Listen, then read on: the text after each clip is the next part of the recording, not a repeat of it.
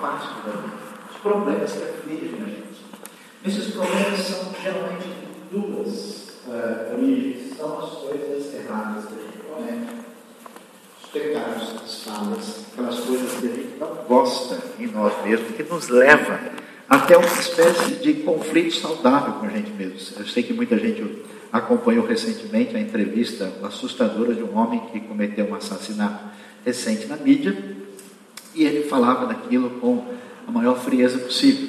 Os estudiosos da psique humana percebem grau de loucura que toma conta de alguém que depois de fazer uma atrocidade mostra uma frieza total.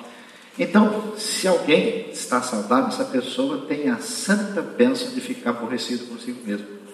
Quem não tem autocrítica nunca dará um passo à frente na vida.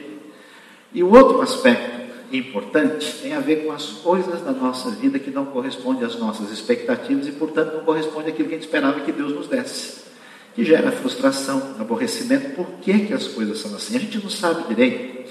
Mas o salmista está numa situação difícil que parece que não envolve só a pessoa dele. Né? Nós temos aqui um salmo ligado à família de Asaf, mas parece algum momento difícil, especialmente da história de Judá, quando ele, a sua família e a comunidade do povo de Deus está plenamente ameaçada. Talvez seja um momento de guerra, talvez seja um momento de dificuldade, não há elementos históricos suficientes que nos ajudem a descobrir o que está acontecendo. Mas ele está muito machucado e dolorido, ele se, se apresenta como alguém angustiado, ele estende as mãos sem cessar, a sua alma está inconsolável. Ele começa a pensar nas coisas boas do passado que se foram e não estão mais presentes. Observe aí o versículo ah, de número 5. Eu fico a pensar nos dias que se foram nos anos há muito passado. De noite recordo as minhas canções, o meu coração medita, o meu espírito pergunta. E aí levanta a questão: será que Deus se esqueceu da gente? Será que Ele vai nos rejeitar para sempre? Será que Ele não vai mostrar mais o seu favor? Onde é que está a sua misericórdia? Acabou-se a sua promessa? Ele levanta todo o questionamento possível sobre a realidade daquilo que Deus é e que Deus faz. Então preste atenção. Quando alguém, de uma maneira indevida, assim, na força da adrenalina, louva e adora Deus, inadequadamente, uma adoração meio louca, meio sem sentido, essa adoração não passa por esse processo de limpeza e de preparo para alguém para adorar Deus adequadamente, que alguém deve passar e isso começa com o, o dimensionamento adequado daquilo que aflige a nossa vida. Porque como é que a gente reage quando as nossas dificuldades nos pegam de surpresa? Um caminho é o caminho da negação. Não, imagina, não tem problema nenhum, não está acontecendo nada, está tudo certo, né? Você encontra gente que até diz, né, assim, orgulhosamente, o jeito está numa situação difícil, está quase tendo os seus bens levados embora, mas ele diz que está tudo certo, a pessoa está pós-internada e diz que a sua saúde está boa. Então existe um mecanismo ah, de fuga da realidade. Existe um outro mecanismo perigoso, que é o mecanismo das pessoas que estão o tempo todo se vitimizando perante as outras pessoas, que em vez de olhar adequadamente a situação, elas estão sempre expondo a sua fragilidade para atrair a atenção dos outros, sem que isso se transforme em qualquer coisa objetiva ah, de solução. Então é muito complicado. É interessante que a Bíblia nos convida diante de Deus a fazer uma espécie de santa terapia para poder adorar direito. Por isso o salmista, ele claramente vai dizer que na hora da dor, em vez de bancar o herói, em vez de fugir da realidade, ele expressa a sua dor e o seu coração diante de Deus. No livro de Salmos é um negócio muito bonito que a gente perdeu pela nossa tradição ufanista recente que chama teologia do lamento. A saudável situação de colocar o coração diante de Deus em função das nossas fragilidades. E aqui ele abre o coração e diz: Deus, está doendo muito, a coisa está muito difícil, eu estou angustiado. Ele abre, abre a sua alma, né? É interessante que muito tempo demorou para a psicologia descobrir que é importante botar uma pessoa sentada do lado, deixar essa pessoa falar. Ele fala, né? Já curou metade dos problemas. Ele botou para fora. Ele conseguiu acessar algumas caixas que estavam guardadas lá e só dele fazer isso, o salmista já pratica esse negócio há tanto tempo. Então ele apresenta o seu coração diante de Deus, ele faz a comparação com a realidade da vida, observa os momentos anteriores, ainda que isso não seja tão objetivo, isso faz parte do processo uh, de adequação, de realinhamento eterno, interno das coisas que estão passando dentro da gente. E aí surge uma coisa tão importante para alguém louvar a Deus de verdade. Você já ouviu, já viu tantas vezes gente louvando a Deus com cara de tacho? Né? Gente adorando a Deus com cara de museu de cera de Londres, assim que a pessoa está lá com aquela cara, assim, você, de repente parece que não sei, né? Ah, por quê? Porque você percebe que aquilo não transitou pelo coração, está congestionado, congestionado porque não foi trabalhado. E é muito interessante ver que existe, vamos dizer uma coisa muito estranha agora, uma santa incredulidade necessária para alguém que vai caminhar na direção da verdadeira adoração.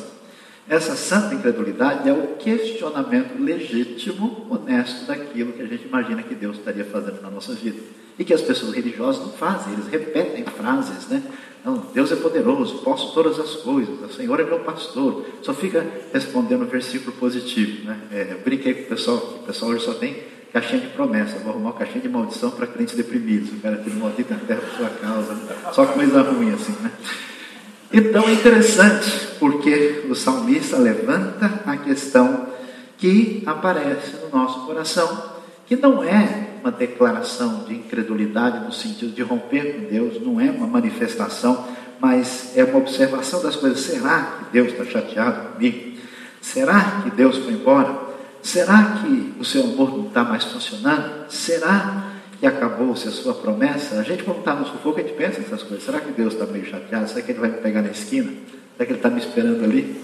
Será que Ele... A, a, gente, quando a coisa não dá certo, você já não ficou à noite pensando, puxa, mas por que é que essas coisas aconteceram na minha vida? Pois é, isso é pertinente, isso faz parte do processo de qualquer pessoa que ainda está funcionando. E aí, ele, nesse momento, vai é, apresentar um texto muito interessante que representa o auge dessa reflexão importante, que significa o preparo para adorar Deus de maneira legítima e consciente e de maneira comemorativa. Ele diz: Então pensei, a razão da minha dor é que a mão direita do Altíssimo não age mais. Uma coisa interessante isso ah, é que ele olha de tudo quanto é lado. E a gente sabe, nós cremos num Deus todo-poderoso, nós cremos num Deus bondoso. E se as coisas parecem estar andando em outra direção, a dúvida sempre fica: será que Deus diminuiu o seu poder? Ele trocou de marcha? Será, a gente acabou de dizer, tu és fiel, Senhor, será que isso funciona mesmo? Né? Ou será que Deus deixou de ser bondoso? Se ele deixou, é porque há algum motivo que a pessoa geralmente pode atribuir a ela, ou até mesmo, eu conheço gente que está mais chateada, mais irritada, chupando limão há muito tempo, e que essa pessoa imagina ah, que de fato Deus tem alguma coisa que não está funcionando direito. O salmista coloca isso para fora e expressa a dor do seu coração. Conversei com uma pessoa há 15 dias e a pessoa diz: oh, não pense mal de mim, não diga isso, não pense A, não pense B, mas eu preciso colocar uma dúvida muito grande por fora. E ela colocou assim, como se fosse uma grande libertação. Eu falei, a maior parte das pessoas tem a mesma pergunta, só que ninguém tem coragem de dizer. Isso é extremamente importante, saudável, faz parte de grande, a maioria da literatura bíblica. Depois desse momento, aí o salmista vai caminhar na outra direção. Agora aqui, tirou para fora, olhou para si mesmo, clamou pela sua dor, notou a todo o seu sofrimento, apresentou o seu questionamento, ah, chegou com transparência diante de Deus, conversou consigo mesmo, conversou com as suas dúvidas, aí ele vai na direção que envolve a cura para louvar direito. E que, que, como é que isso funciona? Dá uma olhada no versículo 11. Recordarei os feitos do Senhor, recordarei os teus antigos milagres, meditarei todas as tuas obras e considerarei todos os teus feitos. Preste atenção. Se a gente, no espírito religioso, armado e protegido, devidamente cercado pela nossa própria referência, a nossa autossustentação enganosa, nos aproximarmos da Bíblia, a gente não leva nada. É por isso que tem gente que leu a Bíblia a vida toda e não aprendeu nada. Por isso que tem gente que está a vida toda na igreja, você conversa com essa pessoa depois de 10 anos, não tem nenhuma modificação. Porque a pessoa se abre e se fecha em si mesmo e entende que está participando de um esquema religioso. Mas é interessante que agora que se abriu o coração, que se colocou o jogo da verdade, que expressou a sua dor diante de Deus, que fez as perguntas sobre Deus que a gente acha que não pode fazer, né? Porque de repente vai dar azar, coisa do tipo. Diferentemente disso, o salmista vai no caminho certo, já com o coração desbloqueado, se estiver bloqueado não funciona, a meditar naquilo que Deus fez. O que quer dizer isso? Lembrar das coisas que fazem parte da história de Israel. Ele vai lembrar como é que Deus tirou o povo do Egito, como é que o povo libertou, foi libertado, como é que Deus fez maravilhas, milagres. Não haverá insensibilidade no coração que jogou o jogo da verdade e agora vai saber o que Deus fez, vai olhar para trás. Por isso, preste atenção: adorar e louvar de verdade, em grande parte, é recordar é olhar para aquilo que Deus fez. Por isso, a gente vai louvar e adorar de verdade, porque Deus, a gente não, às vezes não entende direito. Deus não se conhece principalmente por meio de uma informação. Pessoas que aprendem muito sobre Deus na sua cabeça dificilmente mudam alguma coisa na sua vida e isso faz qualquer sentido. Deus é especialmente apresentado na Bíblia como Deus que age e muda a história do seu povo e a história das pessoas. Por isso a história de Deus não é a história de Deus abstrata, é a história dos feitos de Deus em favor do seu povo. E aí a gente vai ver as histórias maravilhosas da Bíblia, as histórias de libertação, as histórias de poder, as histórias de transformação, a história da ação poderosa de Deus. Tome cuidado, preste atenção. Quando o seu coração já se cansou das histórias da Bíblia, e você não sente mais nada quando lê ou ouve. Você está doente. É a mesma coisa que uma pessoa que sai e vê o pôr do sol, e vê a lua, e vê a beleza do mundo e não percebe nada. Pode ver uma cachoeira bonita, pode ver uma coisa extraordinária e não enxerga. Da mesma maneira, se a gente está com o coração alinhado, está na hora de ler a palavra de Deus. Então, nesses próximos domingos, que a gente vai pensar em adoração, queria pedir um exercício com vocês para vocês lerem devagar e com cuidado o livro de Salmos. Nos próximos dois meses são só 150 capítulos e alguns são pequenos. Você lê assim quando você vai começar já acabou, né? Mas lê devagar porque sabe aquela pessoa que não sabe chupar drops, que é tão estressado que você dá e já está redando, não é capaz de esperar demorar para sentir o gosto da menta Amém? Do hortelã, oh glória, todo mundo ficou abençoado, sentiu um friozinho aqui, né? Então não faça isso. Então o salmista diz: Recordarei os feitos do Senhor, os teus antigos milagres, todas as tuas obras, todos os teus feitos. Por que, que isso é tão importante? Porque as pessoas da história bíblica né, eram gente como nós, tiveram as mesmas lutas, as mesmas dificuldades, pisaram na bola. Eu fico assustado como na igreja, a maior parte das pessoas pensa que Deus só faz coisa boa para gente quando a gente é muito legal. Até ensina, meio perigoso, tu és fiel, Senhor, a mim. O que quer dizer isso? Depende de como é que você entende. Se Deus é fiel a você por causa da sua bondade, Ele é fiel a você porque você é gente boa e andou fazendo tudo certinho na última semana, segundo a sua opinião. É tão impressionante as pessoas imaginarem que Deus fez coisas maravilhosas na vida das pessoas porque eles foram gente especial na Bíblia. Deus sempre agiu apesar deles, não por causa deles. É tão interessante ver isso. Quando a gente recorda os feitos do Senhor, a gente observa aquilo que Deus fez, como agiu, a gente está na direção certa. Meditarei nas tuas obras e nos teus feitos. Aí vem o segundo momento. Ele lê, ele escuta, ele ouve, ele recorda. E aí vem a sua declaração de quem Deus é. Agora dá para adorar de verdade. Agora dá para dizer o que o coração começou a perceber. Deus, teus caminhos, ó Deus, são santos. Mas ele não estava gritando agora mesmo? Será que a destra do Senhor não ajuda mais? Será que Deus foi viajar e esqueceu de mandar um e-mail? Será que a caixa dele está cheia de spam, as orações são lá e ele não responde? Como é que funciona? Os teus caminhos são santos, ou seja, são perfeitos, são puros, não tem mácula. Que Deus é tão grande como o nosso Deus. Ou seja, Deus é simplesmente o máximo. As suas declarações são declarações de alguém cujo coração amadureceu para adorar a Deus de verdade. E olha só, quem acabou de dizer que não sabe se Deus está com a gente, vai dizer: Tu és o Deus que realiza milagres, mostra o teu poder entre os povos. Eu fico triste com pessoas que eu conheço na igreja que não esperam nada extraordinário da parte de Deus. Eles estão tão acostumados a entender que aquilo que acontece na nossa vida está tão sob o nosso controle que de fato eles têm certeza que nada diferente vai acontecer e parece que não andaram lendo muito aquilo que Deus fez através da história. Deus faz coisas extraordinárias e mostra o teu poder entre os povos.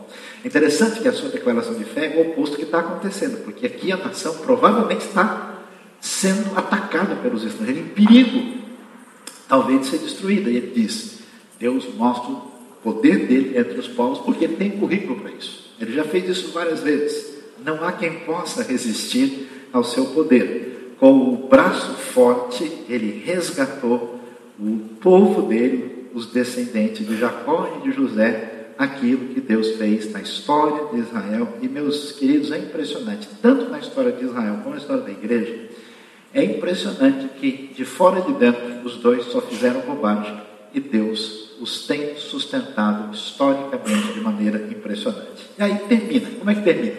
Termina em festa termina fugindo do discurso objetivo. Quem adora, não adora mais só com a cabeça. A adoração com a razão, ela surge da cura do coração e ela é uma declaração teológica. Mas quando a água que estava gelada, depois de um tempo, começa a esquentar, ela termina borbulhando, ela termina fervendo. E aí, meu amigo, a razão tem um papel limitado. Por isso, a adoração, ela crescem metáforas em símbolos bonitos. Aí, o final do salmo é: As águas te viram, ó Deus. Por quê?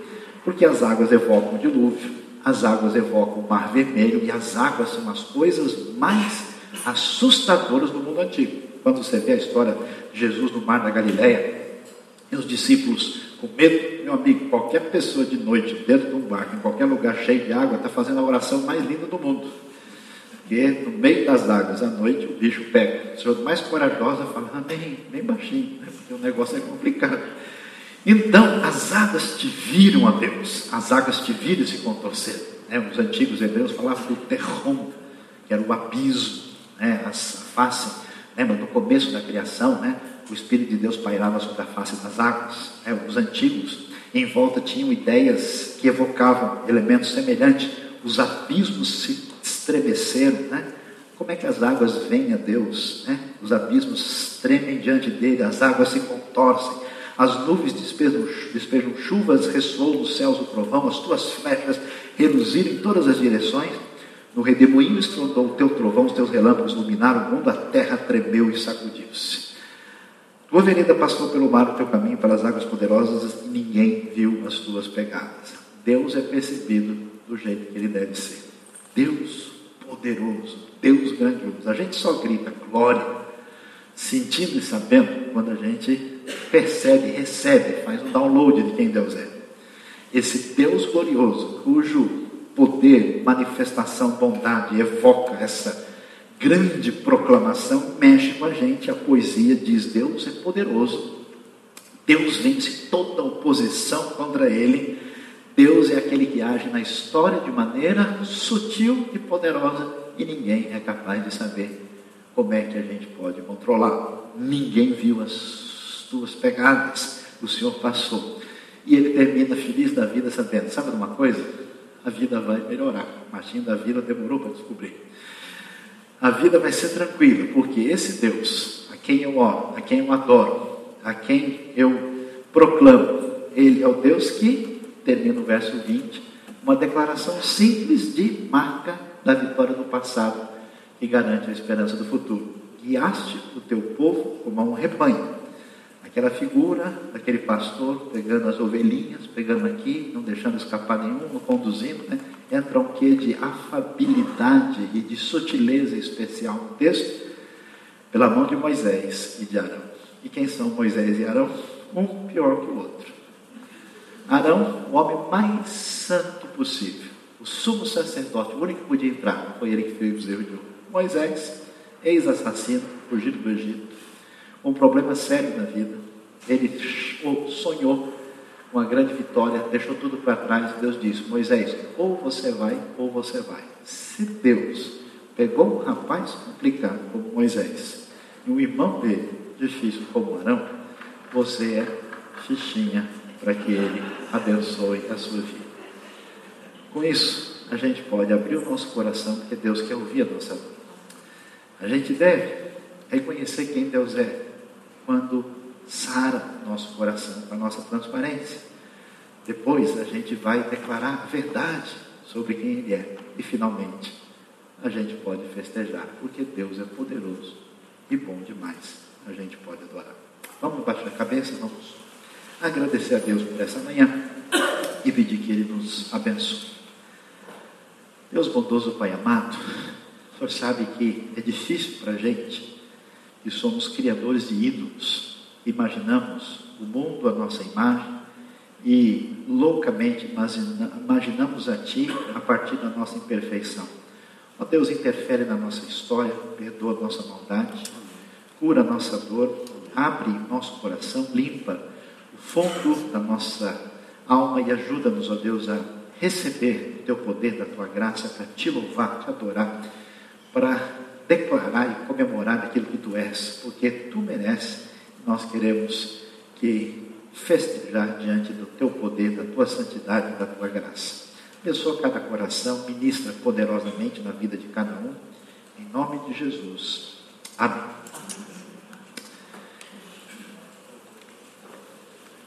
Vamos prosseguir nesse momento.